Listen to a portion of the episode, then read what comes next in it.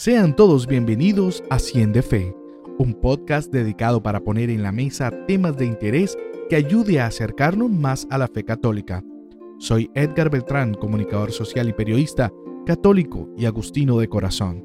Conversaré con amigos, amigas, sacerdotes, religiosas, artistas, entre otras personas, para hablar sin filtro de la necesidad de fortalecer la fe. Ponte cómodo o cómoda, que vamos a empezar. Sean todos bienvenidos a una nueva emisión de 100 de Fe, el podcast. Hoy estaremos hablando de la oración con un invitado muy especial. Él es el padre Fray Nelson Pinzón de la Orden de San Agustín, quien desde la ciudad de Lima, en Perú, aceptó la invitación de compartir con nosotros este capítulo. Antes de iniciar, quiero compartirles que el padre Nelson fue mi profesor de formación humana mientras me, encontraba en mi experiencia religiosa con la Orden de San Agustín en la ciudad de Bogotá, por allá en el año 2009, 2010. Desde entonces lo considero un gran amigo y quiero que lo conozcan. Bienvenido a Cien de Fe, Padre Nelson. ¿Cómo estás? Yo muy bien, muchísimas gracias. Qué alegría poder compartir contigo, Edgar. Padre, quiero confesarte que estoy muy feliz, de verdad, muy feliz de tenerte compartiendo conmigo este tema tan importante que es la oración y pues que pueda llegar a muchas personas, que la gente pueda compartir este mensaje sobre todo en este momento tan difícil en que por vicisitudes de la vida, incluso por la pandemia, muchos hemos o han perdido la fe. Y hoy quiero entrar en un, en un tema muy importante que es la oración. Pero antes de entrar en materia de la importancia de la oración, Padre, quiero que me digas para ti qué es la oración. Para mí es un diálogo abierto, sincero, sencillo con Dios en el que nosotros le desplegamos, le abrimos nuestro espíritu a Él y le damos a conocer cómo nos encontramos, qué necesitamos, cuáles son nuestras ilusiones y más allá de fórmulas o ritos o cosas que también son necesarias y las hay muy bonitas y abundantes, existen nuestras propias realidades. De hecho, en el Evangelio nuestro Señor nos dice y nos pone varios ejemplos cómo debemos orar y nos dice que hemos de hacerlo con insistencia, con nuestras propias palabras. Padre, ¿por qué la oración juega un papel importante en el fortalecimiento de nuestra fe? ¿Qué diferencia hay entre el que ora y el que no ora? Pues naturalmente la, fe, digamos, juega un papel importante en la oración porque es la que nos pone en contacto directo con Dios. Es el vínculo espiritual tras el cual yo me conecto con Dios y recibo el influjo de su gracia. Nosotros muchas veces creemos y pensamos que somos nosotros los que le hablamos y le dirigimos, pues es la parte que nos corresponde a nosotros como seres humanos, pero Dios es el que va influyendo en nosotros, va colocando una serie de buenos sentimientos, de actitudes, de hecho, eh, con toda sinceridad, el que no ora, pues su vida espiritual pues está muerta. Padre, ¿qué diferencia hay entre orar y rezar? Los rezos son necesarios. La oración es el diálogo, eh, digamos, espontáneo, el diálogo personal con el Señor, valiéndome de mis propias palabras. Y el rezo es una forma de orar también, pero es hacerlo con palabras de otros, es decir, oraciones ya escritas, ya formuladas, no por eso menos importantes, no por eso menos, es decir, aburridas o cosas de esas. Yo pienso una cosa que nosotros tenemos que dejar muchos prejuicios, tenemos muchos prejuicios que nos alejan y más bien con un corazón sencillo acercarnos como el que desea aprender. Si yo voy a una universidad o a cualquier instituto o me matriculo en un curso de cocina y voy con una actitud arrogante, con una actitud de que yo ya sé, ¿y qué voy a aprender? Y otra vez esos cortes Juliana, pues seguramente por más que el chef me enseñe, me tenga, digamos, toda una disposición, yo ya voy de mala gana, ya voy con prejuicios. Y lógicamente no voy a ver sino cortes Juliana, cortes Juliana. Y no voy a ver otra cosa. En cambio, si voy con una disposición, aunque no sea lo máximo, pues, pero voy, bueno, quiero aprender, yo sé que hay otras personas que comparten, ese señor tiene experiencia, me voy a acercar, pues lógicamente aprendo y me relaciono y me engancho con aquello que deseo, con lo que yo quiero. Y así son con las cosas de Dios. Hay mucho prejuicio hay mucho prejuicio. Y desafortunadamente, pues como la Iglesia Católica es esa parte visible tan divina, pero tan humana, Entonces la gente se vale de todo ese entramado, que el Papa, que los curas, que esto, que aquello, y aumenta nuestros prejuicios, alejándonos tontamente de Dios.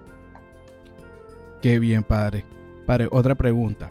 ¿Qué hay de cierto? No sé, pues eh, despejemos la duda si es obligatorio o no, que uno tiene que retirarse, apartarse, en algunas ocasiones estar solo o sola, en silencio, para hacer un buen ejercicio de oración. ¿Y crees que es necesario tener un lugar específico en el lugar dedicado para orar? Claro que sí, eso, eso es importante. Mira que nuestro mismo Señor, el Evangelio dice que se retiró a la oración, subió a la montaña, estuvo solo y permaneció en oración. Son varios los ejemplos que nos coloca la misma palabra de Dios. Luego dice, cuando quieras orar, entra en tu aposento, cierra la puerta y háblale a Dios, que Él escuchará en tu interior. Es, esas frases que son tan del Señor son una indicación precisa de que sí es necesario eh, la intimidad con Él, la soledad. Y lógicamente habrá personas que tienen más facilidad y se van por la vida contemplativa y todas esas cosas, pero en general todos debemos hacerlo. Y lógicamente para eso están las iglesias, los oratorios, las capillas dedicadas al Santísimo Sacramento en todas las parroquias, los municipios, pueblos, ciudades.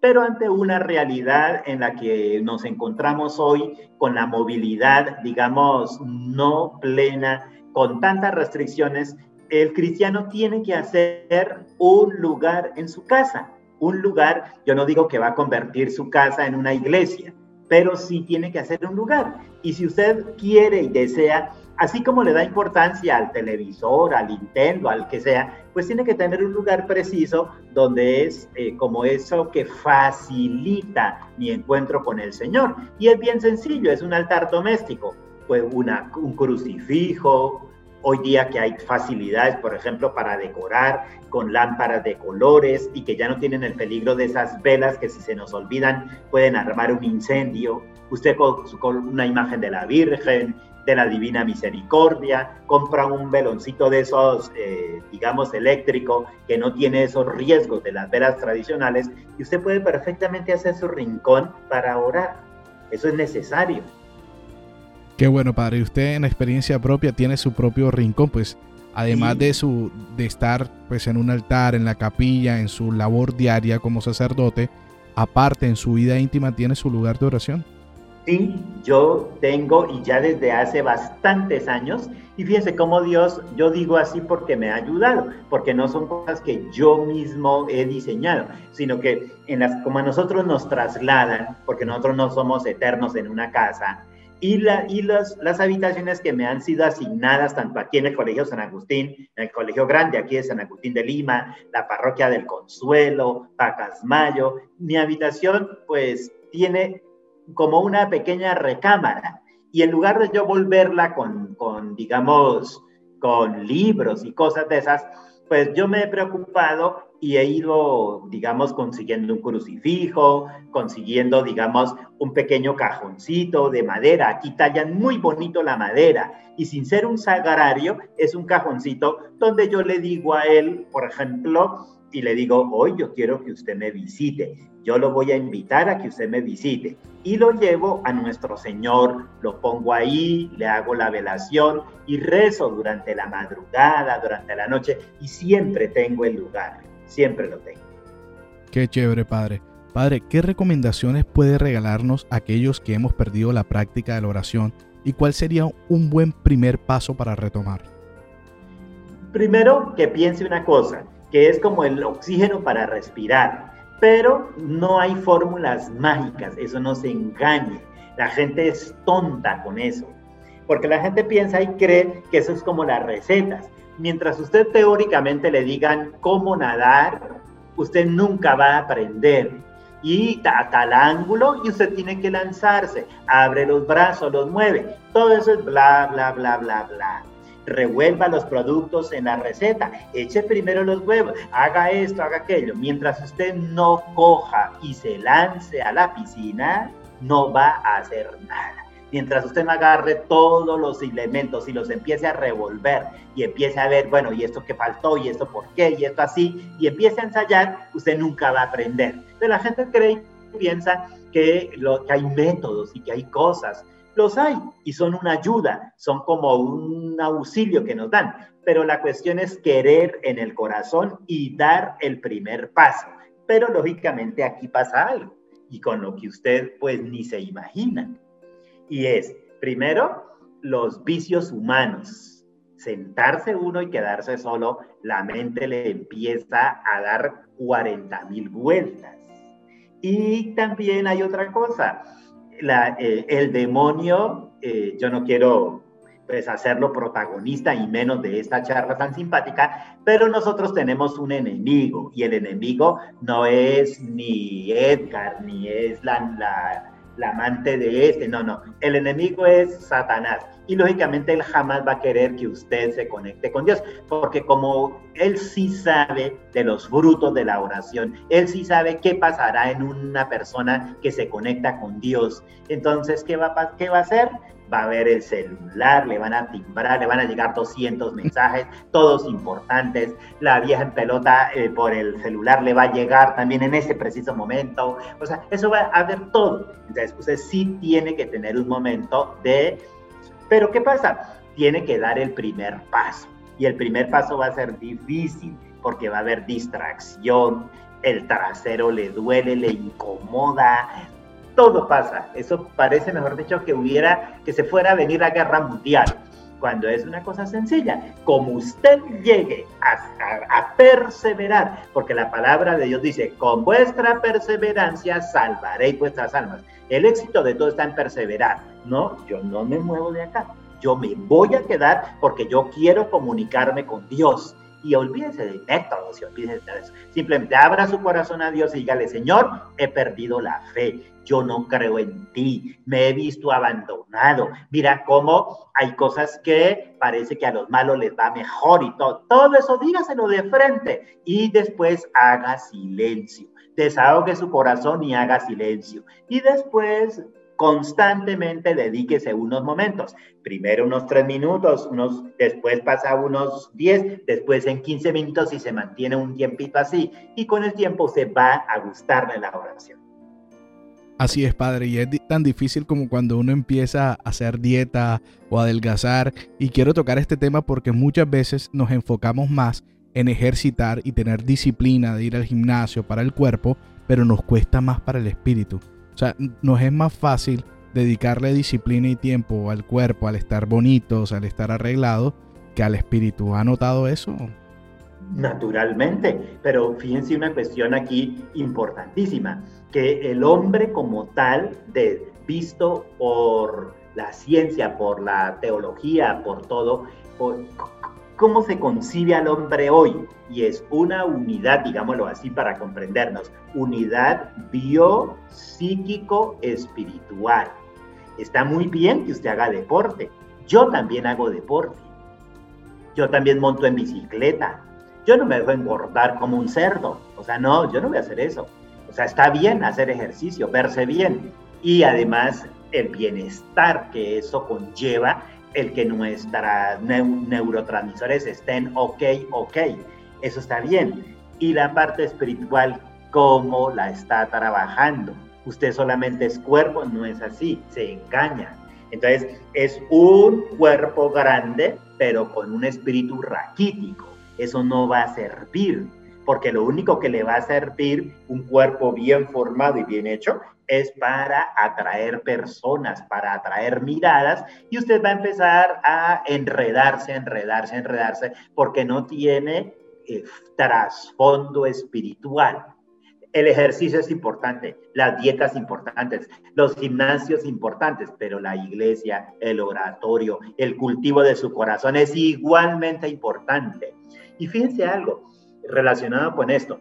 ¿Por qué, ¿Por qué aumenta tanto la superstición? lectura de cartas, eh, números, eh, no sé qué, la numerología, ¿por qué me invitan a esto? Me dicen aquello. ¿Por qué? Porque el hombre no está cultivando esa parte espiritual en la auténtica fuente que es Dios, su palabra, los sacramentos. Pero suprimir esa parte espiritual le es imposible porque fue puesta por Dios para que le busque. Pero como el hombre no lo hace, entonces va y empieza que con las cartas, que con la bruja, y se va enredando, se va enredando, hasta que los domina Satanás. La gente piensa que, lo va, que los va a dominar de, de una forma con cadenas y rayos. No, lo domina con sus propios medios, lo enreda. Así es, Padre. Muchas gracias, Padre, por todos estos consejos tan valiosos que nos has compartido muy importantes para acercarnos cada día más a, nuestro a nuestra fe, la fe católica. Te agradezco, Padre Nelson, por tu apoyo a esta iniciativa y permitirme contar contigo en esta oportunidad. Pero antes de irnos, Padre, quiero que, que invites a todos los oyentes de este podcast a perseverar en la oración. Todo aquel que me escucha reciba ahorita en su interior un llamado a orar a comunicarse con su ser superior, con Dios que es la fuente de la verdad, la fuente de la vida. ¿Quieres vivir en paz interior? Busca a Dios y a Dios se le encuentra en su interior. Ojalá todos le dediquemos un momentito a la oración. Así como desayunamos, almorzamos, nos tomamos una cerveza, todo tan rico y necesario, también tenemos que alimentar nuestro espíritu a través de la oración. La oración es algo necesario, no es para viejas aburridas, no es para personas extrañas, sino es para todos. Así es, Padre. Ya para terminar, quiero que nos regales una bendición a todos los oyentes de Cien de Fe. Que la bendición del Señor descienda sobre cada uno, bendiga este programa, a su creador, a su autor y le dé ese ánimo, esa chispa para poder arrastrar a otros hacia el amor de Dios. Como dice nuestro Padre San Agustín, arrastrenlos hacia el amor de Dios. La bendición de Dios Todopoderoso, Padre, Hijo y Espíritu Santo, descienda sobre ustedes y les acompañe siempre. Amén. Amén, amén y amén. Un abrazo gigante para todos y todas. Muy bien. Esto fue 100 de Fe, creciendo juntos en el amor a Dios.